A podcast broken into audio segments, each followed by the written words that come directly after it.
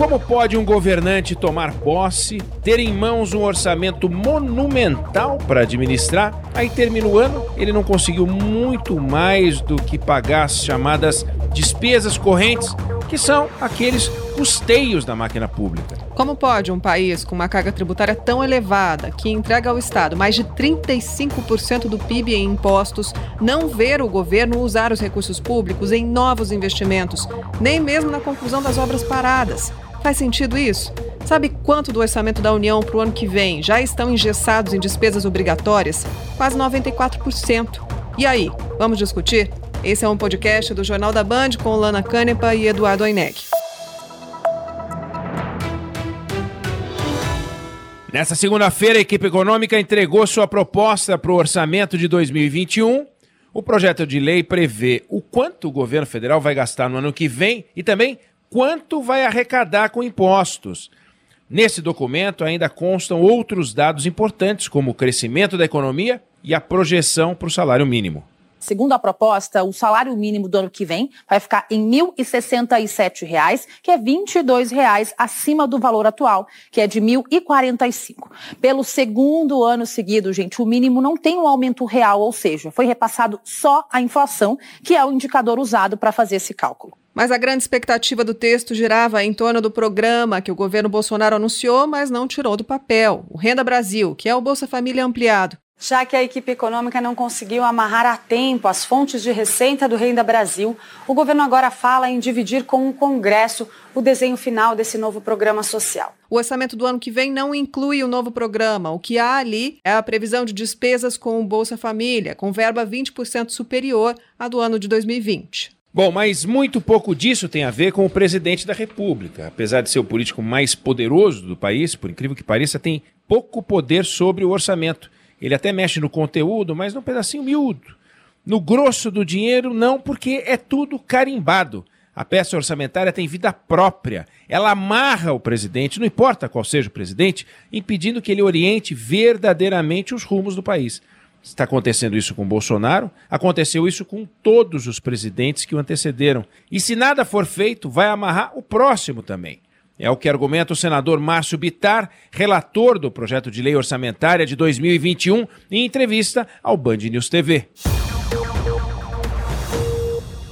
Esse orçamento mostra bem é, o que aconteceu no Brasil nos últimos anos e como nós temos que fazer as reformas do Estado brasileiro que foram propostas na campanha de 2018 e que foram propostas vencedoras. Note que desse orçamento, 2,22 trilhões são é, com os encargos da dívida pública. Dívida essa monstruosa é, que consome a energia do povo brasileiro. Sobre esse assunto, vamos conversar com José Márcio Camargo, economista-chefe na Genial Investimentos, professor titular do Departamento de Economia da PUC do Rio de Janeiro. Então, professor, qual é essa lógica que tira do governante o poder político, já que o grosso do dinheiro sai carimbado do Tesouro Nacional com o destino certo e sabido. Quase 80% são pagamento de funcionário público e de aposentadoria, pensão e aposentadoria certo?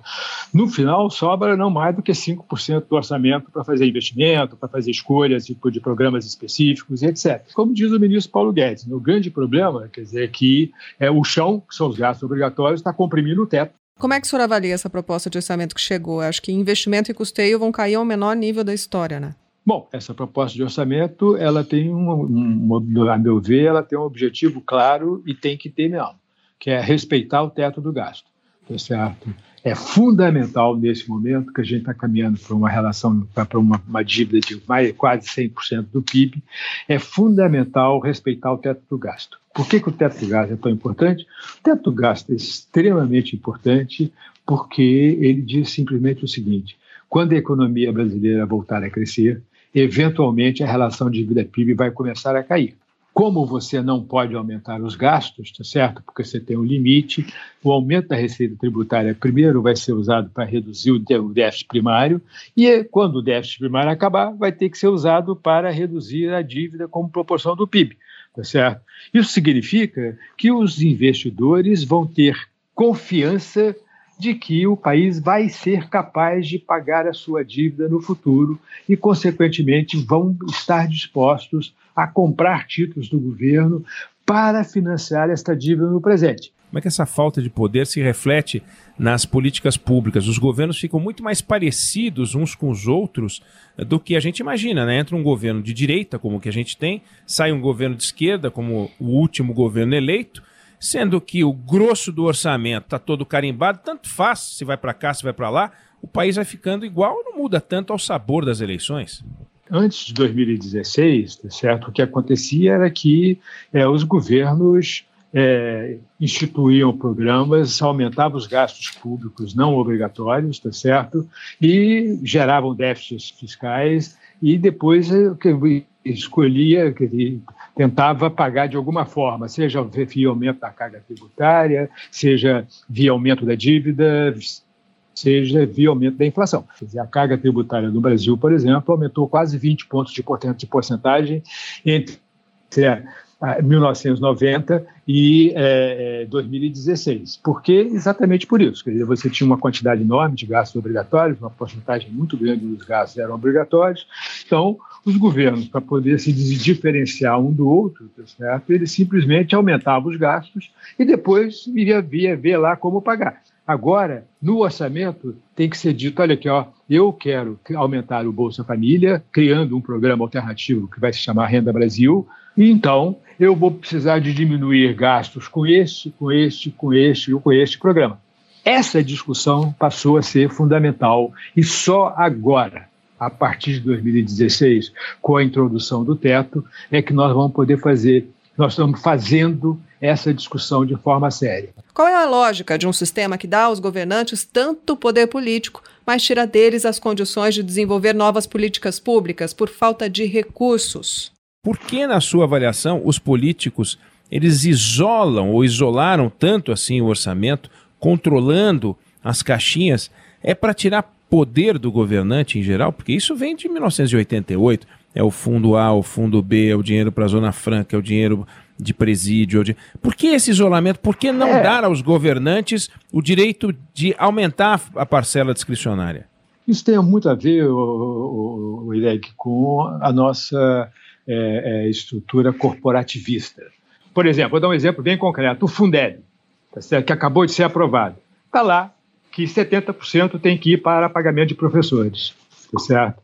Uhum. Então, que, que significa? Significa que você vai ter pouco dinheiro para investimento. Por quê? Ah, porque a corporação dos professores é muito importante, tem muito poder no Congresso. Mesma coisa são os funcionários públicos tá certo? a corporação dos funcionários públicos, principalmente na justiça, tá certo? dos funcionários da justiça, é, é, são muito poderosas. Então, essas corporações acabam tendo um poder enorme e acaba sendo conseguindo é, fazer com que os recursos sejam alocados para cobrir despesas com as corporações. Tá ótimo, muito obrigada. A gente conversou com José Márcio Camargo, economista-chefe da Genial Investimentos e professor titular do Departamento de Economia da PUC Rio de Janeiro. Muito obrigada. Mais uma vez, o governo vai precisar se endividar para pagar a Previdência Social, a folha de pagamento dos servidores e o custeio da máquina pública. Como não pode contrair dívida sem autorização do Poder Legislativo, o Congresso vai ter que concordar ou não. A estimativa de desencaixe é superior a 450 bilhões de reais. Desse total, sabe quanto vai sobrar para investimento? Pouco mais de 21 bilhões, menos da metade do que foi investido em 2007 e menos de um quinto do volume de 2014. Como o Brasil vai crescer se a máquina pública consome quase todo o seu dinheiro para se manter funcionando e até para pagar as despesas essenciais, precisa pegar emprestado? Para discutir esse assunto, vamos falar agora com o economista Alexandre Schwartzman, que foi diretor de assuntos internacionais do Banco Central entre 2003 e 2006. Alexandre, Começa explicando para a gente. A reforma administrativa é a principal solução na, em vista? É uma das principais soluções, não é a única, porque o problema é bem mais complexo do que o, o tratado pela reforma administrativa. Vamos também colocar isso na. Se a reforma administrativa deve permitir alguma economia, mas não seria o principal objetivo dela. O principal objetivo dela é fazer com que essa máquina gigantesca possa funcionar, porque a verdade é a seguinte, a gente é um Brasil é um país que gasta muito. Uh, se pegar nos três níveis de governo, União, Estados, municípios, o, o Brasil é um país que está entre os 10% que mais gastam no mundo, em termos de gasto, é semelhante a países europeus como França, como Finlândia, né, uh, e entrega serviços públicos de qualidade infinitamente pior. Ninguém está aqui louvando a saúde, a segurança, a educação que são providenciadas pelo Estado brasileiro.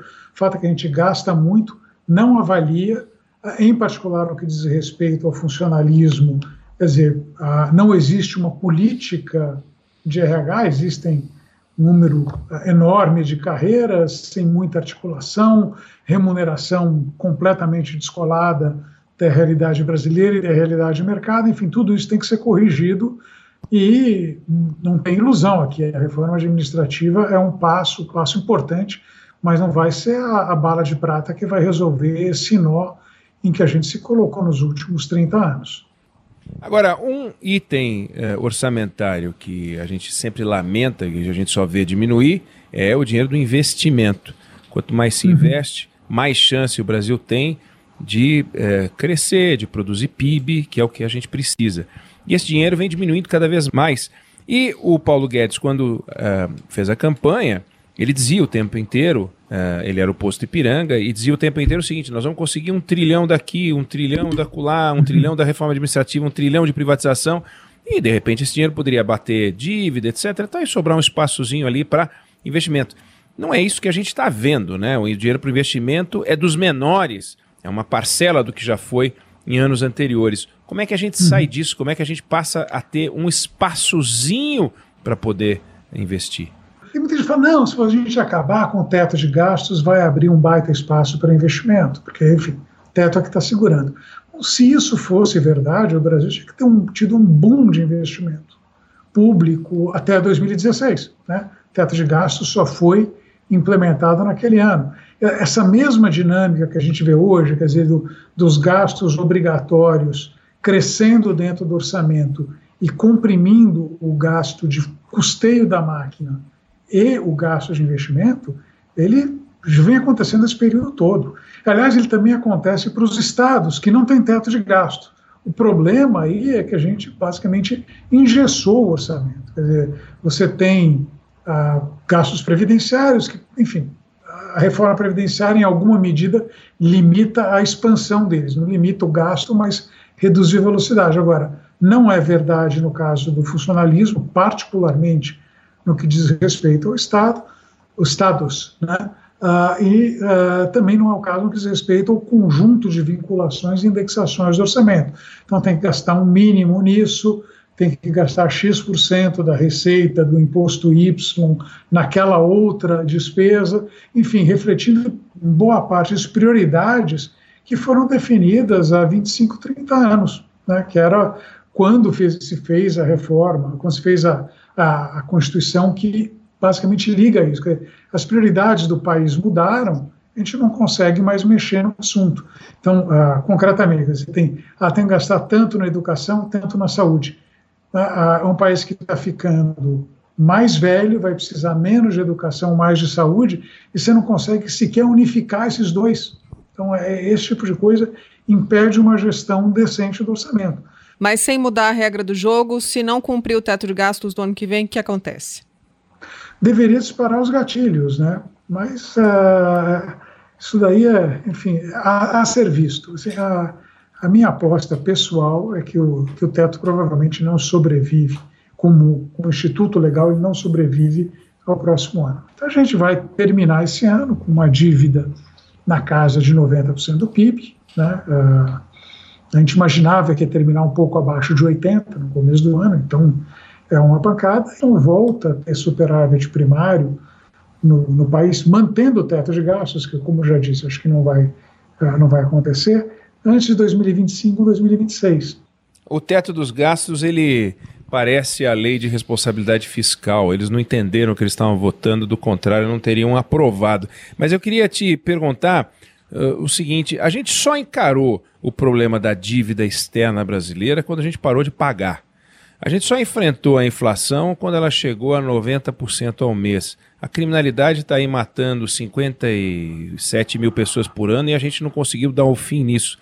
Será que vai ser preciso que o orçamento estoure de um jeito retumbante para a gente finalmente meter a mão uh, no bolso, não do brasileiro que paga impostos e produz PIB, mas dessa casta beneficiada ano após ano no Brasil? Eu não tenho a menor esperança que isso aconteça, Ineg. O que eu acho é que a gente vai resolver isso do jeito que a gente sempre resolveu essas coisas no passado. A gente vai permitir que a inflação resolva, entre aspas, o problema para a gente. Acho que é isso, é o caminho de menor resistência, né?